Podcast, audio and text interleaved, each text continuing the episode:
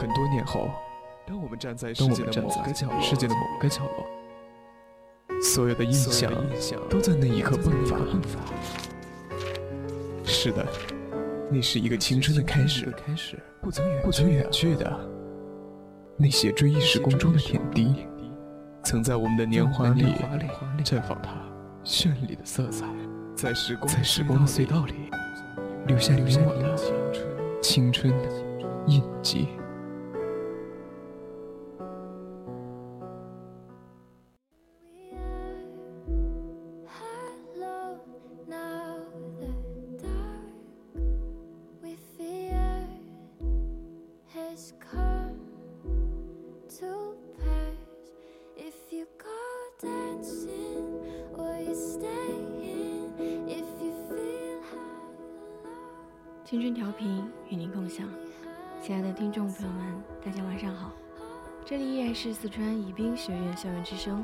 C 广播电台为你带来的直播节目《青春印记》，我是主播阿来。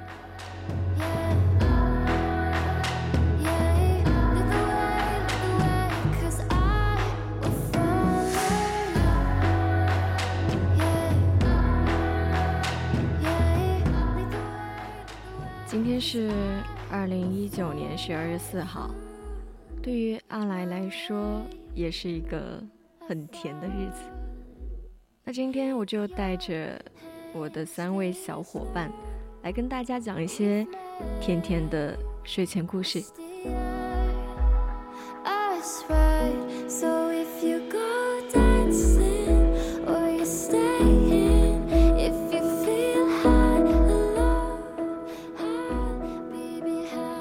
故事的名字叫做《猜猜我有多爱你》。有一天，大兔子和小兔子一起吃饭，小兔子捧着饭碗，对大兔子说：“想你。”大兔子说：“我不就在你身边吗？”小兔子吧唧吧唧嘴说：“可我还是想你。我每吃一口饭都要想你一遍，所以我的饭又香又甜，哪怕是我最不喜欢的卷心菜。”大兔子不说话，只是低着头继续的吃饭。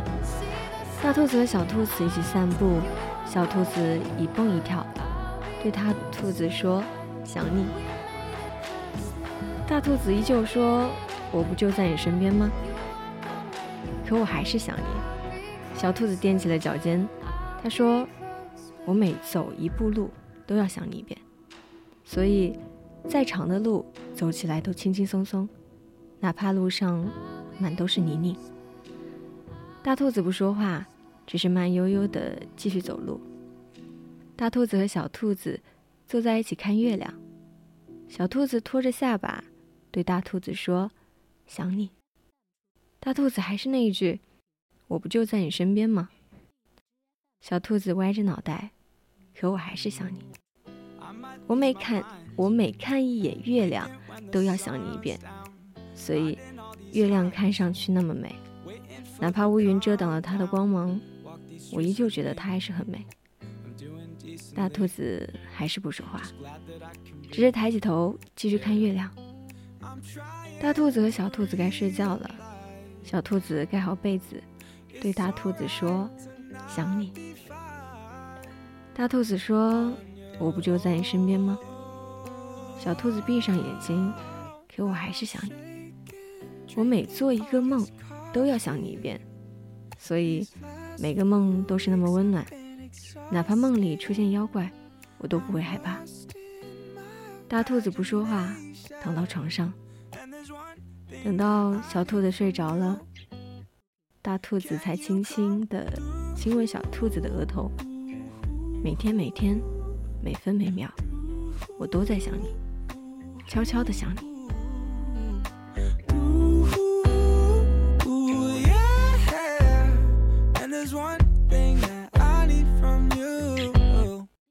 Can you come through? Ain't got much to do. Too old for my hometown. Went to bed at noon. Couldn't put my phone down. Scrolling patiently. It's all the same to me. Just faces on a screen. Yeah. I'm trying to realize drinking,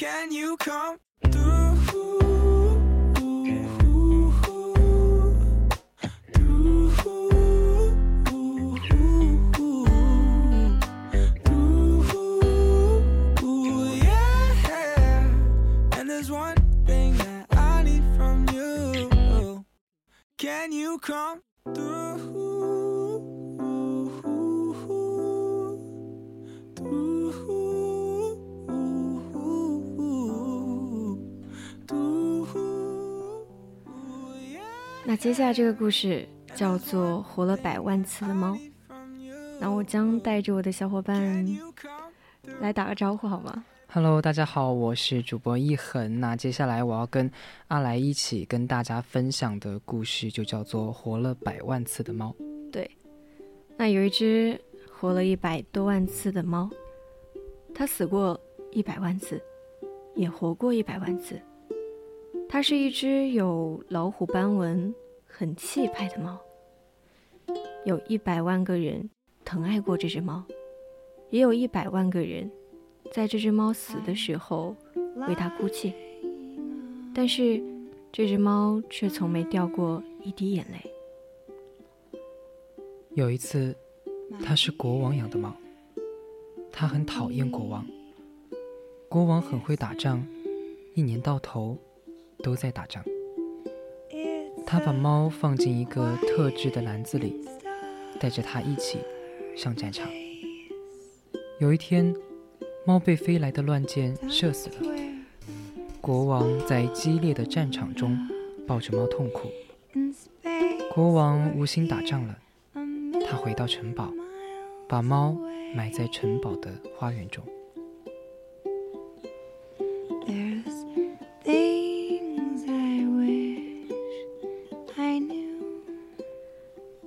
一次，猫是水手养的猫，它很讨厌水手。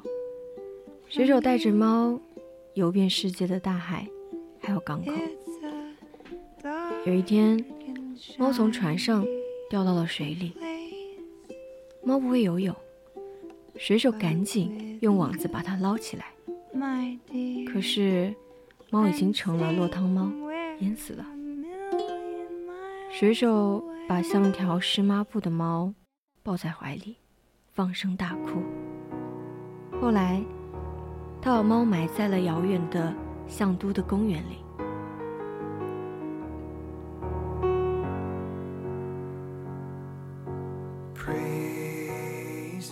有一次，猫是马戏团魔术师养的猫，他很讨厌马戏团。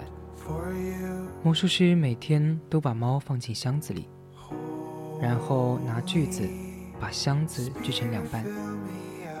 当他把毫发无伤的猫从箱子里取出来的时候，观众都高兴地拍手叫好。有一天，魔术师一不小心，真的把猫切成了两半。魔术师的两只手各拎着半只的猫，放声大哭。没有人拍手叫好。魔术师把猫埋在马戏团小屋的后面。有一次，猫是小偷养的猫，它很讨厌小偷。小偷总是带着猫在黑暗的街道上，像猫一样轻手轻脚地走路。小偷只到养狗的人家去偷东西，趁着狗对猫汪汪叫的时候，去撬开金库。有一天，猫被狗咬死了。小偷把猫和偷来的钻石通通抱在怀里，在黑暗的街道上一边走一边放声大哭。回到家以后，他把猫埋在了小小的院子里。有一次，猫是孤独老婆婆养的猫，她最讨厌老婆婆了。老婆婆每天抱着猫，坐在小小的窗边往外看。猫整天躺在老婆婆的腿上，不是睡觉就是打盹儿。终于，猫年纪大了，死了。皱巴巴的老婆婆把皱巴巴的老猫抱在怀里，哭了一整天。老婆婆把猫埋在院子里的一棵老树下。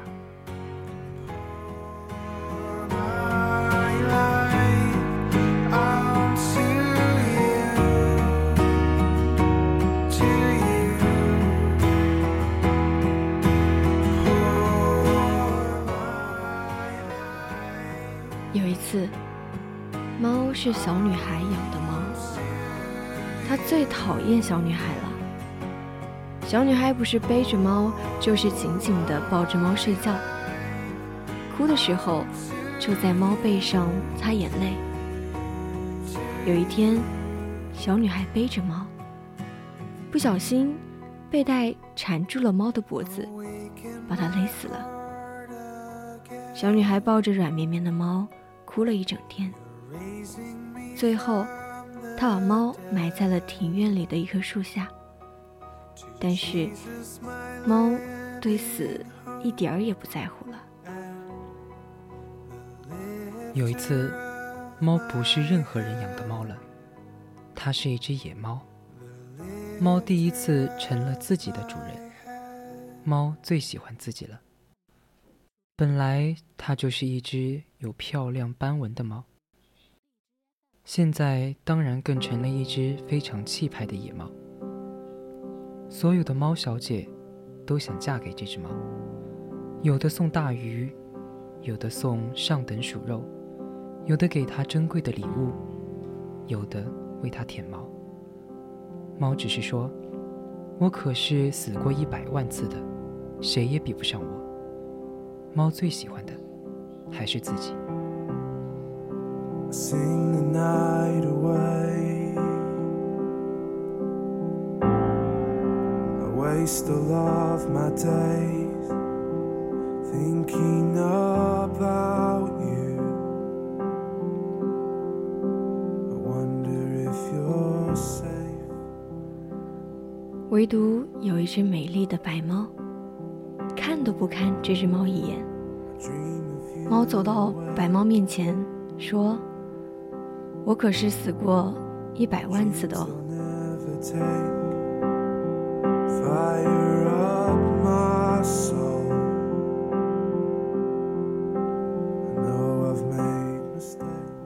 白猫只是说：“是吗？”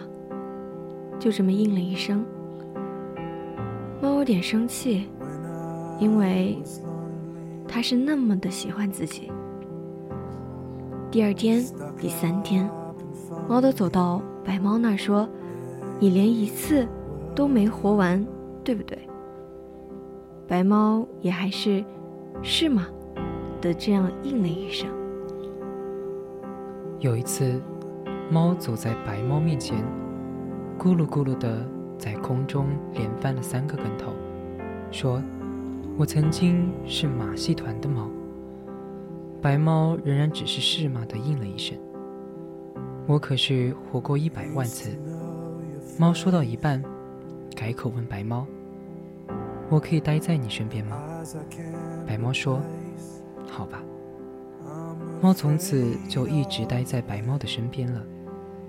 白猫生下许多可爱的小猫。猫再也不说：“我可是活过一百万次”这种话了。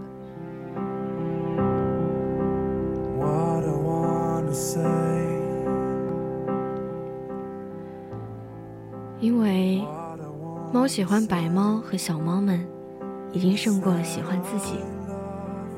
终于，小猫们长大了，一只一只的离开了它们。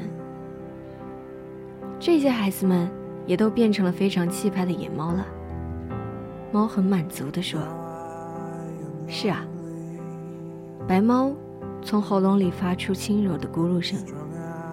白猫。也越来越像老太婆了，而猫也变得更加温柔了。它也从喉咙里发出轻柔的咕噜声。它希望能和白猫永远永远的生活在一起。有一天，白猫躺在猫的身边，安安静静的，一动不动了。猫第一次哭了，从早上哭到晚上，又从晚上哭到早上，整整哭了一百万次。一天又一天的过去，有一天中午，猫停止哭泣了。它躺在白猫的身边，安安静静的，一动不动了。猫再也没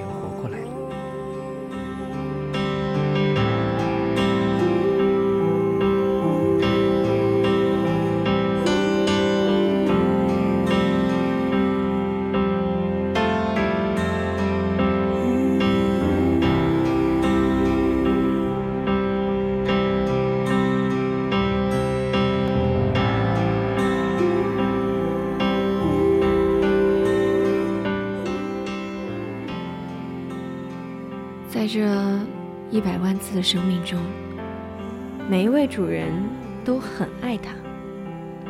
当它死去后，每一位主人都为它哭泣，用心的埋葬它。可是他一点都不开心，因为他只是别人的猫。在第一百零一万次生命中，他成了一只野猫。他终于完全属于自己，所有的猫小姐都想嫁给他。送给他各种各样的礼物，讨好他。可是他活过一百万次了，他喜欢的只有自己。小朋友们天生就很喜欢猫，看到这只虎虎可爱的猫，肯定会喜欢的不得了。这只漂亮的虎斑猫，活过一百万次，也死过一百万次。它曾经是国王的猫。国王把它放在篮子里，一起出战。有一次，它是水手的猫，游遍全世界的大海和港口。有一次，它是马戏团魔术师的猫，为魔术师的表演增色不少。还有一次，它是小偷的猫，帮助小偷顺利偷窃。它还做过老奶奶的猫。给孤单的老奶奶带来了不少温暖。在这一百万次生命中，每一位主人都很爱它。当它死去时，每一位主人都为它哭泣，用心埋葬它。可是它一点都不开心，因为它只是别人的猫。在第一百零一万次生命当中，它成了一只野猫。他终于完全的属于自己，所有的猫小姐都想嫁给他，送上各种各样的礼物讨好他，但唯独一只美丽的母猫非常高冷，看都不看他一眼，对他的回复都是简短的一个字“哦”。终于有一天，猫对白猫说：“我可以待在你身边吗？”白猫没有说“哦”，而是说“好吧”。他们走到了一起。白猫生下了很多可爱的小猫，猫爱白猫和小猫胜过了自己。它希望永远可以跟它生活在一起。但是珍贵的东西抱得越紧，失去的就越快。有一天，白猫老死在了猫的怀里。猫抱着白猫，猫也是第一次哭了。从早上哭到晚上，又从晚上哭到了早上。哭啊哭啊，早上晚上整整哭了一百万次。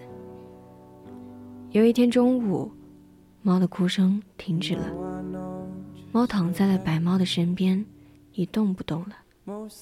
从此，它也再也没有醒过来。And if we hold on to these memories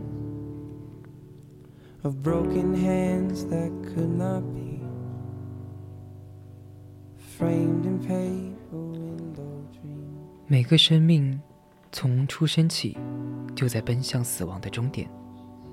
我们惧怕谈论它，但是又无法避免它的到来。虎斑猫活了一百万次，又死了一百万次。活着，对它只是重复，没有任何意义。直到它成为一只野猫，完全属于自己，拥有了自由，它的生命才有了意义。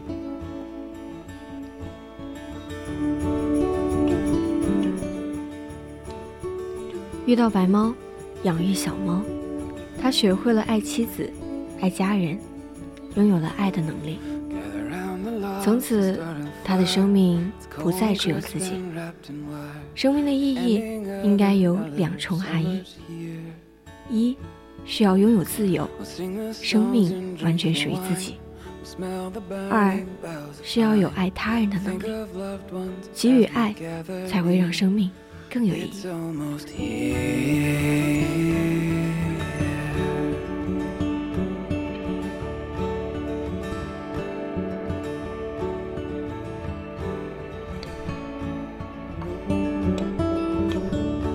Family round and stories old We'll bring the tree in from the cold And count the days until the coming morn Chocolate melting in our mugs and children sitting on the rug We'll tell the story of the baby born on Christmas morn. On Christmas morn.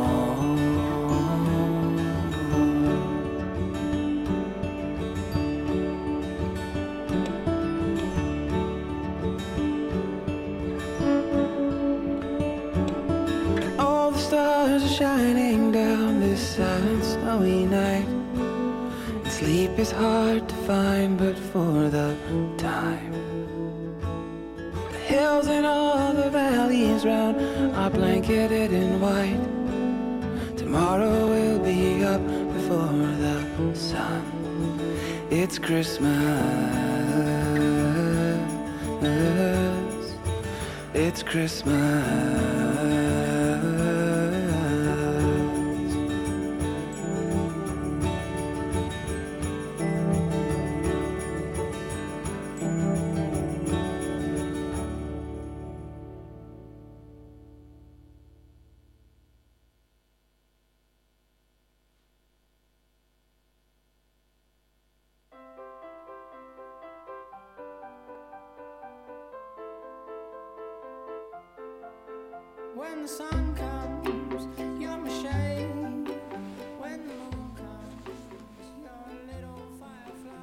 前面说完了白猫和猫的爱情故事，那我又请来了我的第二位小伙伴，跟先让他跟我们打个招呼吧。Hello，各位听众，大家晚上好，我是主播舒然。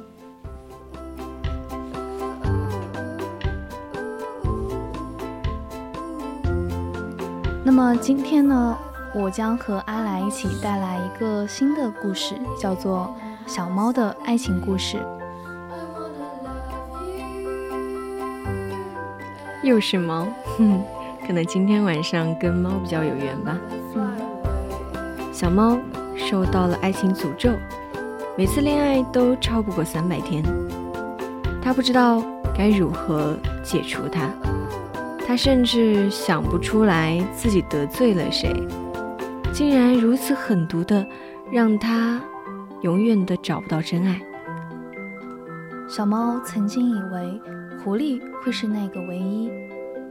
狐狸是个自由职业者，每天最爱抱着一把褪了色的木吉他，站在人来人往的地下通道中，唱着寂寞的歌。小猫。在下班路上，无意中经过狐狸身边，听到它唱：“与我一样孤独的人呐，你是否也在人群中迷失？”小猫猛然转身，看着唱了一半的狐狸停下来，抬起头，对上自己的视线，小猫的眼泪就哗的流了出来。后来，在狐狸的身边，总能看到小猫的身影。冬天寒冷的风从地铁入口灌进来，小猫瑟瑟发抖，紧了紧外套，将怀里给狐狸准备好的晚饭餐盒抱得更严实。狐狸吃的狼吞虎咽，吃完抱歉的一笑，将餐盒递了过来，又要麻烦你洗碗了。小猫用力地摇了摇头，把自己切菜时候不小心切出来的好几个口子的那只手往身后藏了藏，说：“你喜欢吃就好。”夏天，大雨瓢泼，小猫举着一把巨型雨伞，小跑跟着前方边走边抱怨的狐狸。他说：“你走快点，别淋湿了我的木吉他。”狐狸的小个子比狐狸的个子呢比小猫大很多，小猫踮着脚，焦急地去够，却完全没有注意到自己已经全身湿透。秋天枫叶都红了。小猫请了一天的假，求狐狸陪他爬山去看。狐狸老大不情愿地答应了，仍然抱了他不离手的那把木吉他。红枫树下，小猫与狐狸背靠背，听狐狸再一次唱起了那首关于寂寞的歌。狐狸唱：“与我一样孤独的人啊，你是否找到了？”对的那个他。不远处呢，围过来几个活泼可爱的女孩子，真香让狐狸给他们签名。狐狸熟练地掏出了一支马克笔，在一个个捧过来的本子上挥毫泼墨。小猫转身看了看被女孩子围在中间的狐狸，一个人回了家。落叶已经有些厚度了，水滴。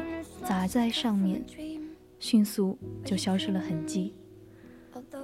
初雪降临的时候，小猫离开了这座城市，狐狸却从来没有找过它。这样也好，小猫想，至少伤心的只有我一个人。来到一座新的城市，小猫遇到了小豹。在一个阳光很好的春日，小猫抱着湿淋淋的被子拿出来晒，就在自己的楼下遇到了小豹。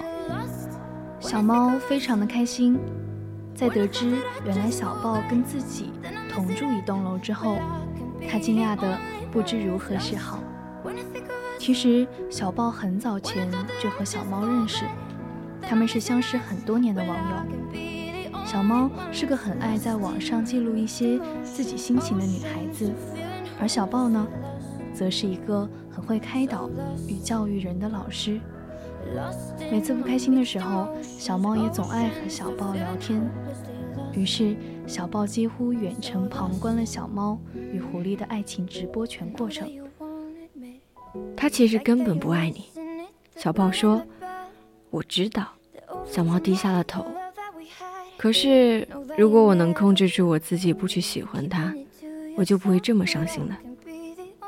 在小猫的心中，小豹一直像是一个充满包容还有神秘感的长辈。所以，当小豹说“让我来照顾你以后的日子吧”，小猫惊讶的嘴巴都忘记合上。后来，小豹也用自己的实际行动证实了他的话，他确实。是在照顾小猫的全部。小猫想要节食减肥，他不说反对的话，却在家里做好了各种好吃的，逼着小猫吃下去。小猫想出去玩，他就查好了路线，定好了计划，拉着全无准备的小猫惊喜上路。小猫说累了，他就二话不说的把小猫背起来，继续向前走。趴在小豹的背上，小猫安静的睡着了。小猫曾经以为小豹会是自己一辈子坚实的依靠，可是当小豹再也没有出现过之后，小猫却觉得之前的一切都是一个美丽的梦。that was planted in my brain still remains within the sound restless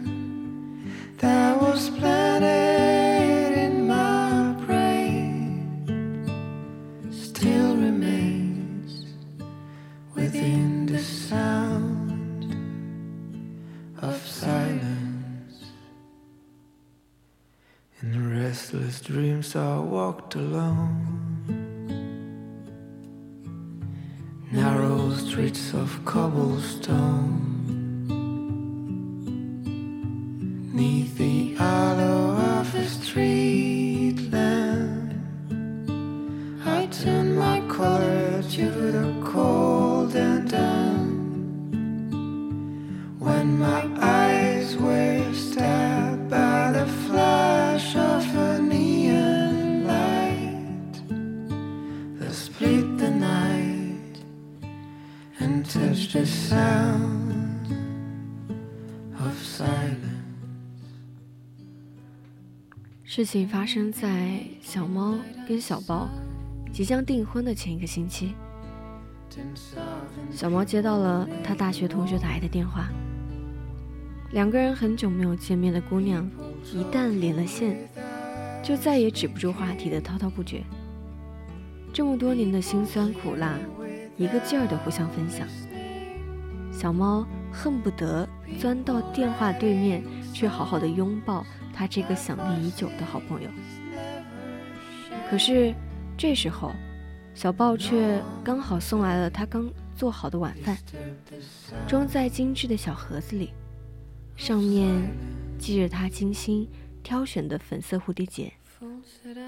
小猫一边打着电话，一边把小豹迎了进来，却始终没有挂上电话。小猫让小豹等自己一下。于是又继续跟好友煲起了电话粥。也不知道过了多久，小猫听见一声很大的关门声，吓得赶紧回过神来，见到桌子上仍然放着那个精致的小饭盒，小包却已早却已早不见人影。小猫慌忙的给小包打电话，他想小豹一定是误会了，我得跟他好好解释。可是。电话一直拒接，然后小猫给小豹发短信、QQ 留言、发邮箱，几乎想遍了所有能够联系他的方式。小猫猛然间意识到，小豹似乎从来都没有邀请过自己去他家。在那之后，小猫就再也没有见过小豹，也不知道现在他身边。是不是还会有个姑娘被他每天盯着喂饱，被送喜欢的东西，累的时候有他的肩膀可以依靠呢？后来，小猫遇到了小羊。小羊与小猫的素面朝天不同，她是一个十分懂得打扮自己的女孩子。小羊从公司总部调来的第一天，走到小猫的身边。认真的说：“你呀，如果打扮打扮，会更好看的。”小猫眨巴眨巴眼睛，说：“我这么多年都习惯了呀。”小羊妩媚一笑：“我来帮你。”于是，小羊与小猫成了无话不谈的好朋友。可是后来，小猫总觉得有哪里有些不对劲，就比如。小猫跟小羊说起之前的那些男朋友的时候，小羊总会义愤填膺地说：“男人没有一个好东西，哪有咱们女人懂女人？”再比如说，某个公司聚餐之后，喝多的小羊会摩擦着小猫的脸，醉眼朦胧地说：“我看到了你，就好像看到了以前自己。”小羊对小猫很好，会把小猫做不完的工作一半拿去做好，然后不许小猫告诉别人。会送小猫名贵的香水，美其名曰好东西要资源共享。会带小猫穿梭于各个酒吧、咖啡馆，过着别人所不能理解的小资生活。于是渐渐的，小猫开始幻想。没有男人有这样一个好朋友一直陪伴着，也是一件何其幸运的事情啊！可是好景不长，就在小猫就在小猫有这样的想法的第二天，不速之客小马出现了小猫与小羊的面前。小马扯着小羊的半截袖子，几乎要哭了出来。他说：“你怎么可以一声不响的就走掉？你是不爱我了吗？不爱我，你就直接跟我说啊，我会消失掉的。可是，可是你总要跟我说一声啊。”小羊默默红了眼圈，环抱住小马说：“怎么不爱你？”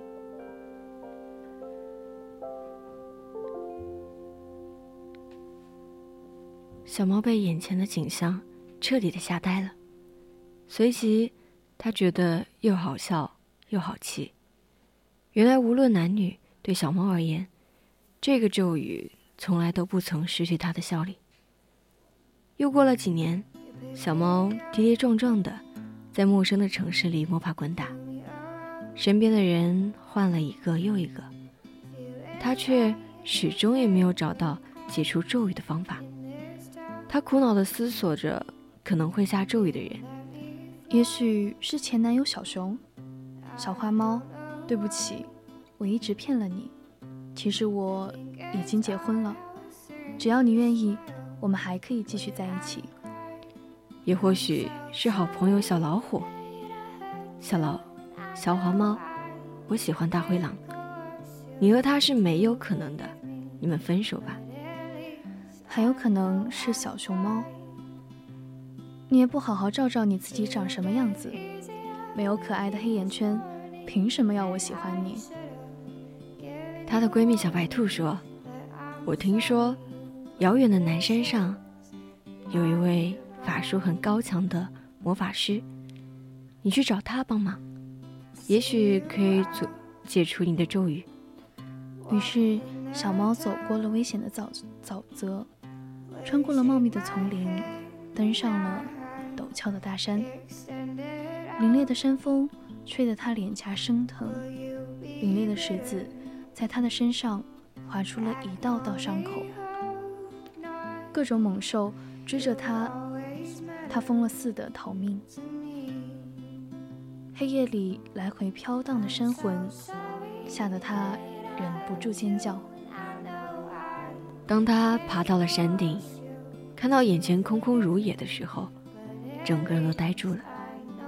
有人吗？他大喊。有人吗？远处山峰回答他。山顶的风呼呼地吹，爬了一身汗的小猫忽然觉得有些冷。他把脸埋在掌心里，绝望地哭了。这时。原本浓密的乌云突然裂开了一道缝隙，阳光偷偷的露脸，伸出一缕温暖，抚了抚小猫的头。小猫抬起头来，山间的美景瞬息万变。它仿佛重新看到了自己一路跌跌撞撞走来的经历，多少次深陷泥泞，它死命地抓住。树枝强撑着，一点一点地爬上来。多少次饥寒交迫，他蹲在溪边，灌了满肚子的水，继续上路。多少次滚落山崖，他以为他要死了，可是他又醒了过来，然后继续往上爬。有时候他会质疑自己的行为，不明白为什么要这么拼命。受尽折磨，他甚至还会劝自己：凭什么就非要找一个人一起过？一个人不也挺好的吗？但是，他仍然他仍然选择了向前走。小猫有些倔强，还有些不撞南墙不回头的傻气。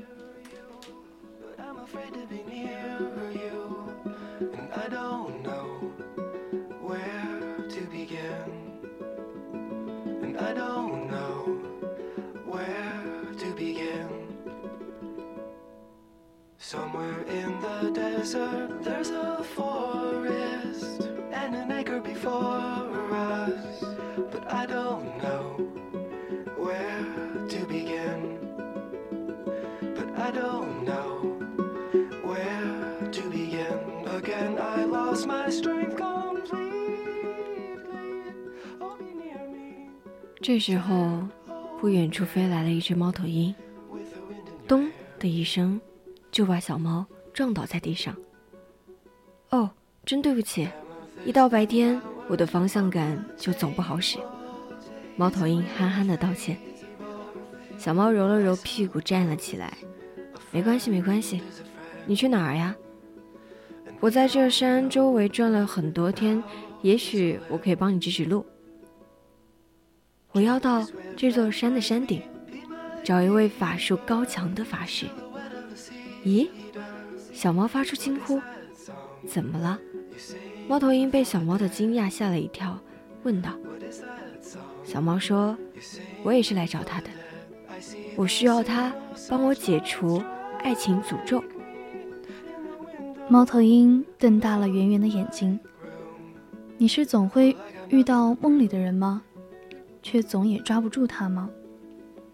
小猫摇头，不是，说每次恋爱都超不过三百天。猫头鹰长长的哦了一声，然后一股脑的絮絮叨叨说了起来：“我跟你不一样，我每天都会在梦里遇到同一个姑娘。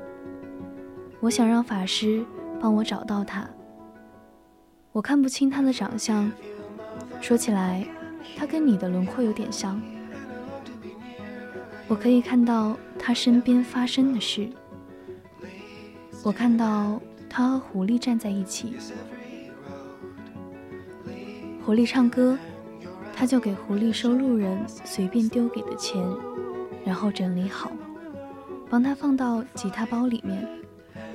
那时候我就在想。狐狸简直太不懂珍惜了。我还看到他给小豹偷偷做菜，被油花烫到了手。其实她并她并不是只会被人照顾的小姑娘，她也很体贴。哦，对了，前不久我还看到他泼了小熊一脸的可乐，我几乎是笑醒的。还有还有，咦，你怎么哭了？小猫摇摇头，转身对着远处的山峰喊：“谢谢你，我找到了。”对面，山峰传回来断断续续的回音：“找到了，找到了，到了。”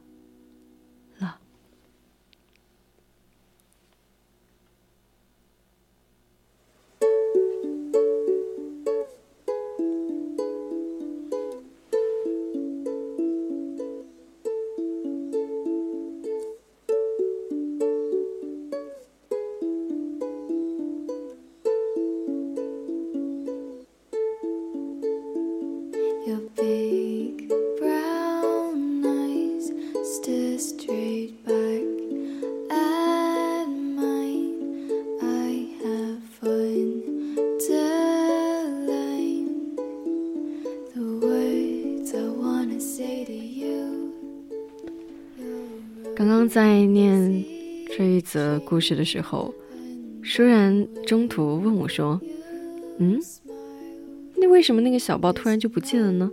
他是恐婚吗？” 是吧？你怎么想？你是这样？你是觉得他恐婚，还是你念完他这则故事之后，还觉得他恐婚吗？我当时觉得，嗯，为什么就会在订婚的前夕就走掉了呢？然后后来一想，可能小豹对小猫一直处在一个小豹为他好的一个状态里，就是我们从故事里都能看到小豹他。很体贴，很细心，然后会为小猫做好一切它想去做的事情。但是小猫呢，却在一通就是让它等一下的电话这段故事里，然后小豹就愤然的离开了，再也联系不了了。其实我觉得，就像你说的，小豹对小猫无极限的好，但是唯独在他订婚前那一则，嗯。听到那一通电话之后，却毅然的决定要离开他。就像生活当中，我们也是一个人的好，其实是双方的，就不能说光是一个人对另一个人无尽的好。但是当一个人做出，当另一个人对这个对自己好的人表现出无所谓或者是冷漠、漠视的态度时候，其实对方是能感觉到的。嗯，但是在这一则故事里呢，小猫就只发生了这样一件事，就让小豹先前所有的为它好的这个行为，就全部都烟消云散了，就离开了。那么我感觉有点像我之前看到的一个消息，就是说为你好的关系其实从一开始就是不平等的，可能他的这种为你好从一开始就是建立在小猫她是一个感情受伤了的女孩子。然后小豹对她这么好，其实是有一定的那种控制欲，或者是小猫满足了他的，嗯，想要被依赖的那种心理。但是当小猫呢后来有他自己的一个朋友想要去聊天的时候，小豹可能觉得他的这一种，嗯，控制的一个心理上的一种地位可能就没有了，可能就觉得没有安全感，就再也消失不见了。对。其实我还觉得挺重要的一个原因，还有就是小猫身上的主角光环。你知道它的角色的一个设定就是，嗯，身上背有爱情诅咒的小猫。嗯，所以告诉我们生活当中，不要随便拿诅咒去嗯乱玩身边的人。确实，万一哪天要是真的成真了呢？人家真的就找不到男朋友女朋友怎么办？就好伤心的。对。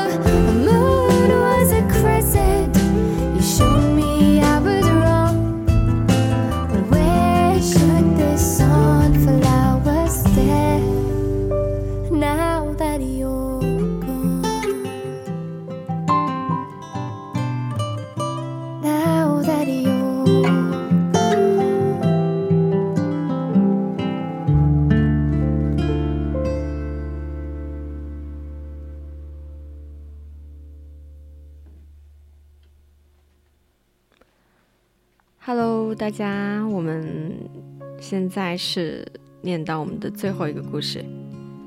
那再给大家介绍我第三位小伙伴明玲。Hello，各位听亲爱的听众朋友们，大家晚上好，我是明玲。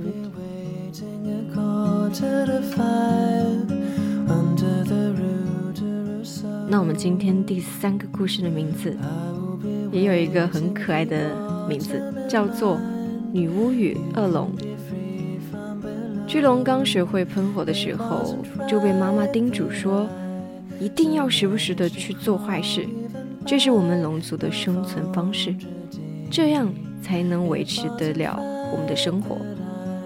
可巨龙天生不会做坏事，妈妈被屠龙勇士杀掉后，便躲在了一个小王国的小山洞里生活着。没有吃的了就啃老，使一个魔法变换成成人，拿着妈妈搜集来的金银财宝，去王都那里换些吃的来。可是龙的寿命几乎是无限的，可金银财宝是有限的。大部分龙的财宝都是越存越多，可是到了巨龙的手里，不到几百年就被恶龙败光了。也正是因为巨龙的财政资助，小王国变成了一个大王国。巨龙没有钱了怎么办呢？他可以重操旧业啊。哦，不，巨龙没有做过这事儿，所以应该叫做子承父业。他想到了去王国做坏事。巨龙想做一件大坏事，怎么个大法呢？大到获得的财宝可以让自己的下半辈子不愁吃，不愁穿，以后也不用做坏事，不用工作。巨龙就这么想着，在山洞里笑得合不拢嘴。但实际上，因为他是巨龙，月黑风高的晚上，他的笑听起来就像邪恶的龙的吼叫声。吓得山上的小动物们都仓促地躲了起来。绑架公主，嗯。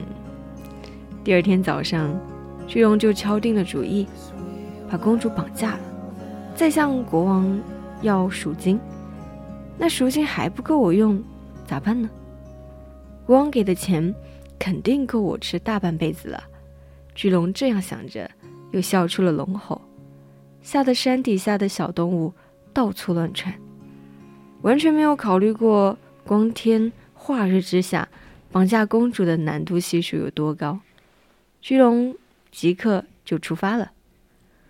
巨龙变换成了一个骑士，悄悄地潜入了王都的城堡，来到了公主的窗前。他敲了敲窗户，轻声地朝里面喊了两句：“公主在吗？国王有事找你。”哐啷，窗户开了。公主的面庞显得巨龙面前，浓密的睫毛下，一双水灵灵的大眼睛，楚楚动人，惹人爱怜。微长的刘海刚刚及眉，盘起半天的秀发，留下几缕青丝在耳前，紫色的耳坠若隐若现。你是隔壁山上的巨龙吧？你是要来绑架我来了吗？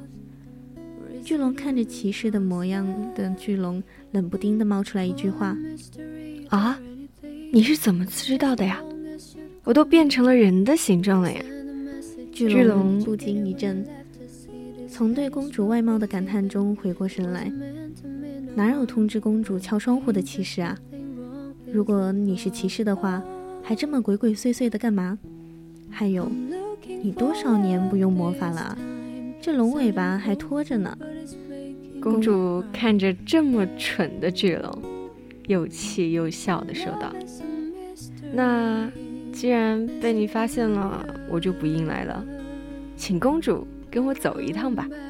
我向老国王要点钱，就把你送回来。”巨龙挠挠头，好像有点不好意思。不要，你要拉我走，也得等到我把这瓶魔药做好。公主指着自己桌上像墨水一样的东西说道：“得，还是一个爱学习魔法的公主。那我得等你多长时间呢？两个月。两个月，我就要饿死了。不行，最多十天。你少讨价还价。我把你要绑架我的事儿给我爸一说，明天你和你的小山洞就被屠龙者给夷平了。”公主毫不退让。哎呀，我的好公主，两个月我真的得饿死了。你有没有什么法子让这个药早点做好吗？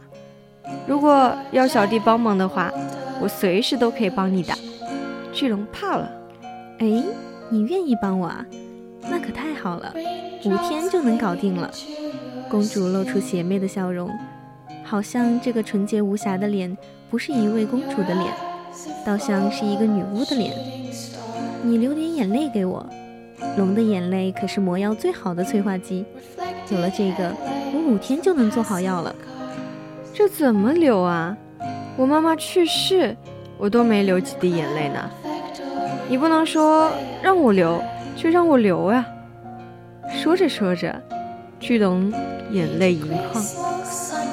公主见状，用右手拿着的小瓶子接住了巨龙的眼泪。巨龙这才看到公主左手拿着一颗削开的洋葱。哇，你算计我？什么叫算计你？我又没说让你自个儿主动流。公主一脸平静地将小瓶子里的眼泪倒进魔药里。好了，在这儿放个五天就行了。公主一边将魔药瓶放回桌上，一边扭过头来对窗户外捂着眼睛的巨龙说：“这五天你都来陪着我，我很无聊的，正好缺个人跟我说话呢。我也是有尊严的，好不好？你不能说让我陪你就让我陪你吧？那我岂不是很没面子啊？”巨龙还在揉刚刚被熏到的眼睛，这样惨惨地说道：“啊？”信不信我告诉我爸？哎，别，我的大小姐，我听您的还不成吗？巨龙用他那被熏红的眼睛瞪着公主，好像一个委屈的孩子。那就这么定了，明早见。公主满意的点了点头，目送着巨龙离开了。在等待魔药完成的这几天，巨龙过得很窝囊。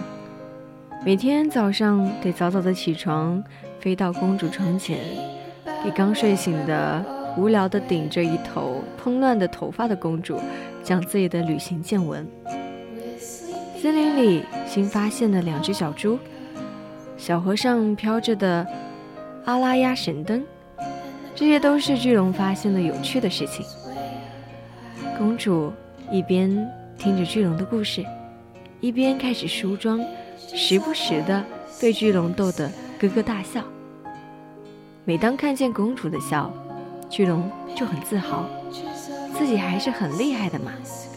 其实这几天巨龙也过得很开心，但有两天早上，公主还没起床，他就得等在外边，吹着凉飕飕的风，巨龙越发的觉得自己寂寞了。几百年来，自己都是独来独往。从来没有觉得没有朋友有什么不妥，这几天是怎么了呢？白天，如果是有侍卫或者是女仆有事找公主，巨龙就会躲在窗下，静静的等着他们出去说完。公主回来后，时而大吼，时而出气，很少有笑着的时候，好像变了个人。却从来不告诉巨龙发生了什么。转过头来，又带着泪痕听巨龙讲故事。巨龙虽然担心，却也不好问到底怎么回事儿。就这样过了四天，到了第五天，模样好的时候了。巨龙来到熟悉的窗前，敲敲窗子，没人回应，可能还在睡觉吧。巨龙想。过了几个小时，公主的房间周围响起了一阵急促的脚步声，吓得巨龙慌忙的变成了一棵草，隐藏在草丛中。公主不见了，脚步声的主人是公主的侍从，他朝着远方的骑士队大叫道：“不一会儿，在骑士团的组织下，开始了全城大搜查，要找回失踪的公主。”趁着骑士们手忙脚乱的时候，巨龙打开了窗户，钻进了公主的房间里躲了起来。一进公主的房间，巨龙就感觉到有点不对。房间是空的，床、桌子、衣柜全都不见了，整个房间里只有一瓶空的魔药瓶。唉，他不想被我抓住就算了，连家当都搬走了。我可能就是饿死的最窝囊的龙了吧？巨龙看着地下的药瓶，叹息道：“它张开了翅膀，飞出了公主的房间，准备飞回自己山洞里，迎接自己的归宿了。”飞回洞穴，巨龙饿着肚子走到了巢中，准备睡下，等待自己饿死的结局时，他未免感到有些凄凉。自己刚学会交朋友，刚认识了一个朋友，刚可能有钱吃饭，刚喜欢上一个姑娘，怎么就要死了呢？他叹息的要卧下，却忽然听到身下一阵尖叫：“你那么一大堆的，要作死我吗？”是公主的声音。你不是为了躲我的绑架逃走了吗？巨龙吓得差点跳起来。笨蛋，我是为了躲我爸的逼婚。那个老家伙为了巴结大国，要把我嫁到另一块大陆去。公主撅着嘴说：“那你是怎么逃出来的？魔药啊，那个魔药就是隐身药。那，那你房间里的东西呢？”首饰、衣柜、床什么的都不见了啊！我，我怕你不能绑架我，从老地方那里要到钱，就就把我东西的东西都卖了换钱，都在这儿了。公主指着身后的一麻子的金币说道：“我想留在这儿，不行吗？”公主咬着双唇，望着巨龙：“可可以。”现在轮到巨龙不好意思了，被绑架的人倒贴钱来往绑匪这里，可不是个新鲜事儿。谢谢啦，果然还是你最好。王宫那些人都把我当商品，只有你让我这么开心。公主跳起来环住巨龙的脖子吻了一下，巨龙害羞的又变成了人形。首先解决一下我们以后的生活吧。我当女巫做魔药治病，你帮我炼药就可以了，保证吃穿不愁。公主开始在小本本上写以后的生活了。啊，结果我还是得工作呀！巨龙突然感到有一些沮丧。你就想着混，能不能有点志气？公主有点恨铁不成钢。一个月之后，一间叫做……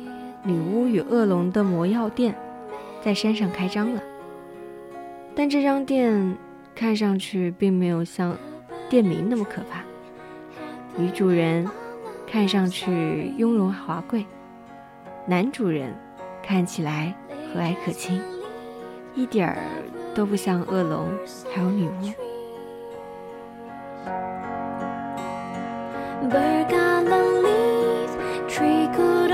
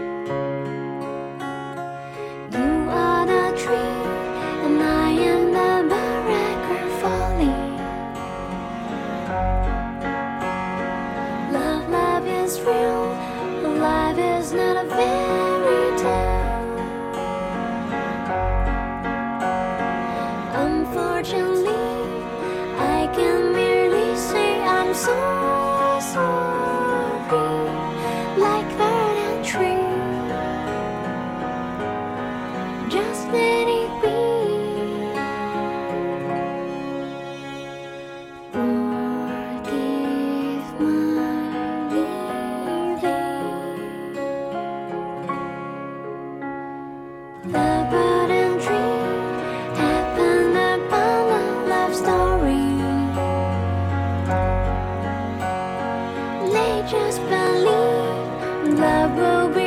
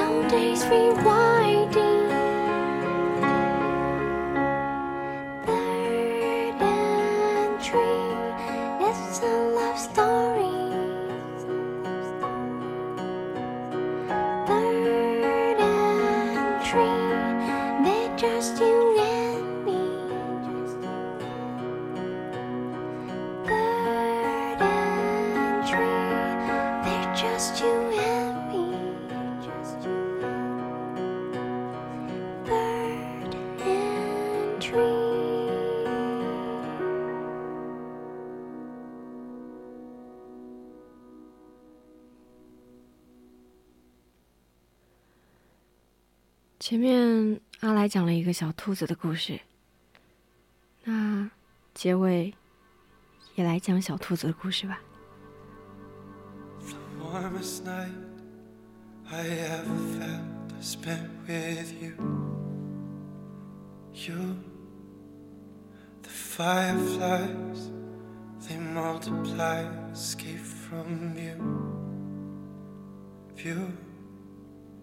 Say you don't know me, you don't say. But could you ever see me that way? You say you don't know now, it's okay. If you're the rock,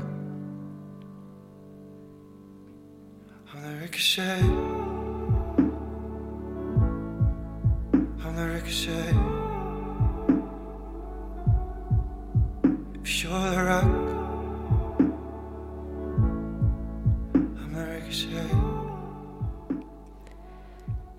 看到荔枝直播间当中有一位老朋友莫弈，嗯，好像给我发来一个问题。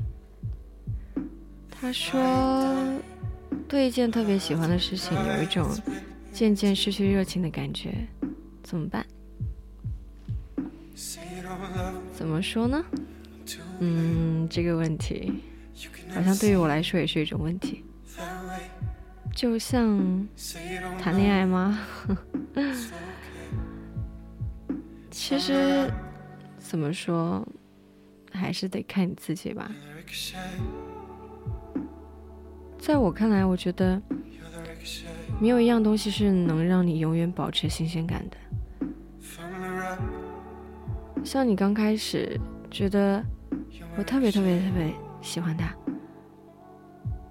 嗯。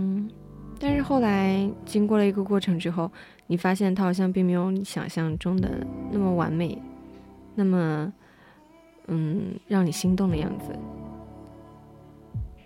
但是，可能你在后来会遇到能够代替这件事或者是这个人的事物的时候，你就会动摇。但是，我觉得还是一种责任吧。就是一种责任。既然选择了，假如说之前是你选择的事情，那出于一种责任感，你应该对他负责。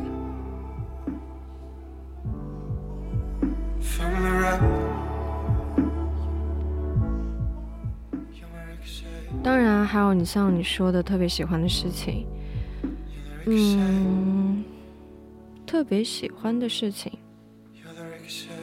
那你就想，为什么自己之前那么喜欢，为什么现在就对他失去热情了？是因为这个过程中你发现了什么？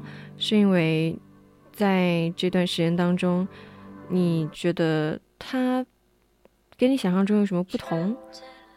或者是你仔细想一想，你现在做的这些事情到底有没有给你带来一个真正的帮助呢？你得自己看清楚，你对他的热爱。究竟是热爱还是一时的好奇？嗯。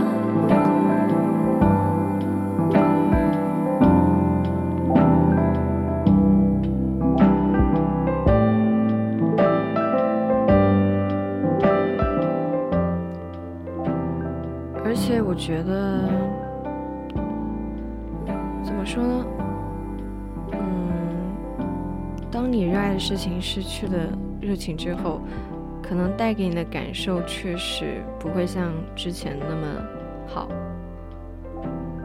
假如说它仅仅是一个热爱的话，它能给你带来一段时间的快乐，其实也就够了。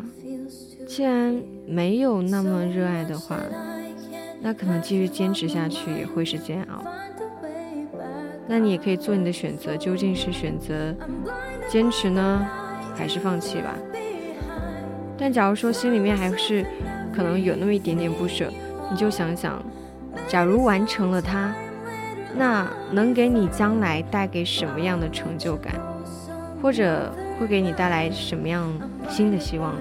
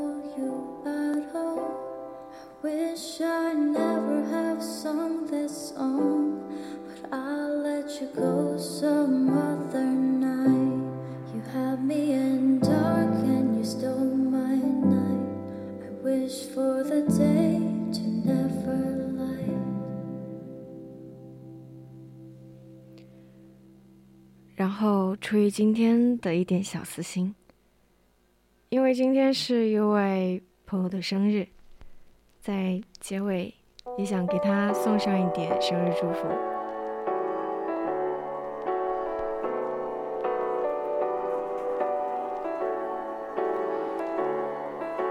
我希望他小小的脑袋可以装着大大的发财梦，即便是压力很大。也要继续努力，小朋友，你要来日方长，快乐很重要。你要做一个很可爱的小伙子，不凡世事来日方长，永远年轻，永远热泪盈眶。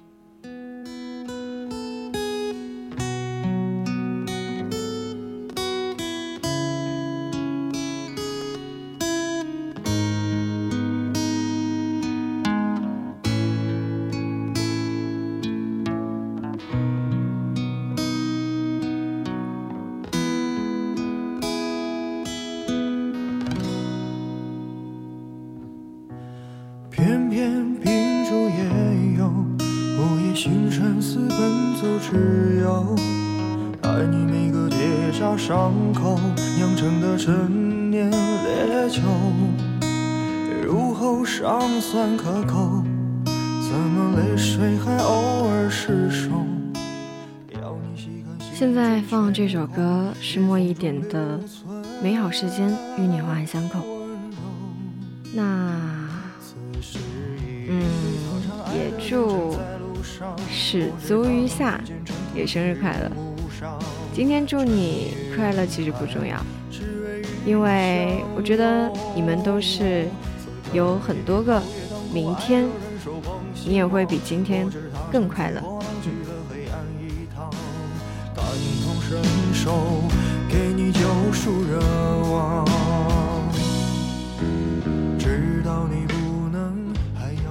那现在已经到了北京时间的二十三点二十四分，我们今天的新春印记到这里要跟大家 say 拜拜喽。我是主播阿来，我现在在美丽的九都宜宾，我们下次再见。